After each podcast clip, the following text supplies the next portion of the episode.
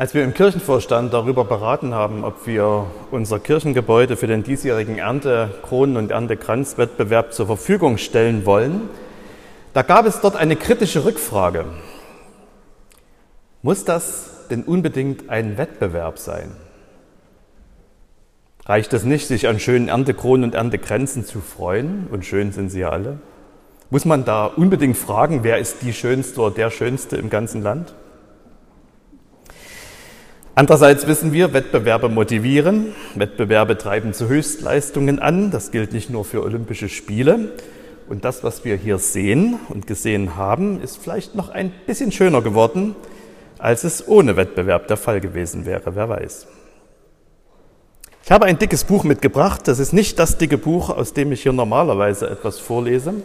Es ist Band 12 der Brockhaus-Enzyklopädie, der Band, in dem der Artikel Krone steht. Und da werden die verschiedensten Bedeutungen dieses Wortes dargestellt. Das Wort Krone gibt es in der Astronomie und in der Biologie und in der Jägersprache und in der Münzkunde und in der Technik und im Wasserbau und wie manche von Ihnen sicherlich wissen, auch in der Zahnmedizin. Der längste Abschnitt in diesem Artikel zum Stichwort Krone ist allerdings die Krone als Rangzeichen. Also die Krone als Kopfschmuck, der einen Rang anzeigt, der die Macht und die Würde eines Herrschers oder einer Herrscherin oder einer Würdenträgerin versinnbildlicht. Könige und Königinnen werden gekront.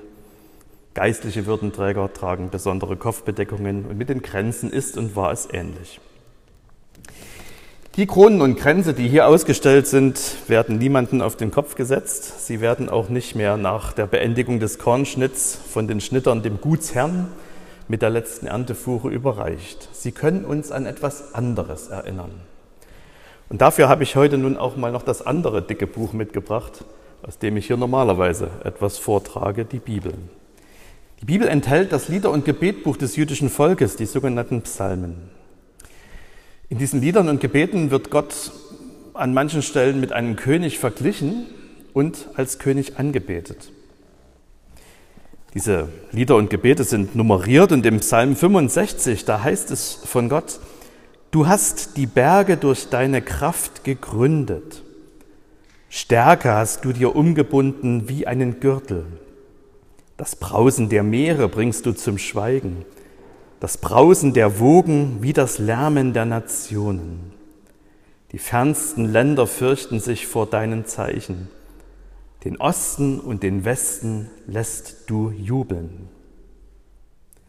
Das ist kein Wort zur deutschen Einheit, obwohl uns das auch gut täte, zumal das Erntedankfest in diesem Jahr ja wieder einmal mit dem Tag der deutschen Einheit zusammenfällt.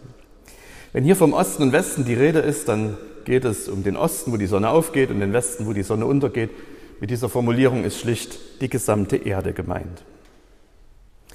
Nun könnte man denken, wenn man dieses Bild weiterdenkt, der Gott, der alles schafft, der die Lebensgrundlagen schenkt, der wird wohl der sein, der die Krone trägt, wie wir das von den paar Königinnen, die wir im Laufe unseres Lebens kennenlernen, äh, kennen und wird das heute noch wissen. Aber die Gedanken im Psalm 65 nehmen tatsächlich die Krone auf, aber sie lenken unsere Gedanken in eine andere Richtung. Du hast für das Land gesorgt und ihm Regen gegeben.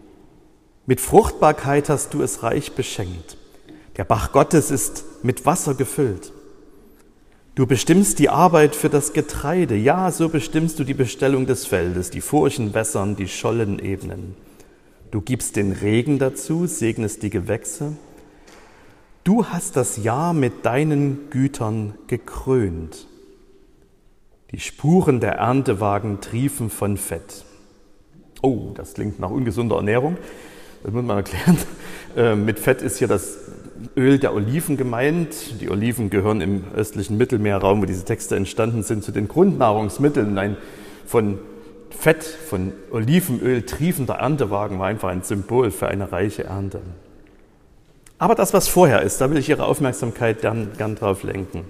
So hast du das Jahr mit deinen Gütern gekrönt. Also nicht Gott wird gekrönt, sondern er krönt das Jahr. mit den Gaben, die wir von Feldern und Äckern ernten konnten. In der Steppe sprießen die grünen Wiesen, wie ein Band legt sich Jubel um die Höhen. Die Weiden füllen sich mit Schafen und Ziegen, die Täler hüllen sich in Korn wie in ein Kleid. Sie jubeln einander zu, ja, sie singen ihr Lied. Muss das denn unbedingt ein Wettbewerb sein? So haben wir im Kirchenvorstand gefragt und haben das nicht weiter diskutiert, weil wir es auch gar nicht zu entscheiden haben. Gott krönt das Jahr mit seinen Gütern. Jede Erntekrone, jeder Erntekranz erinnert uns daran. Jede Erntekrone, jeder Erntekranz lädt uns damit auch dazu ein, Gott zu loben. Laut oder leise, klassisch oder Freestyle und gerne auch um die Wette.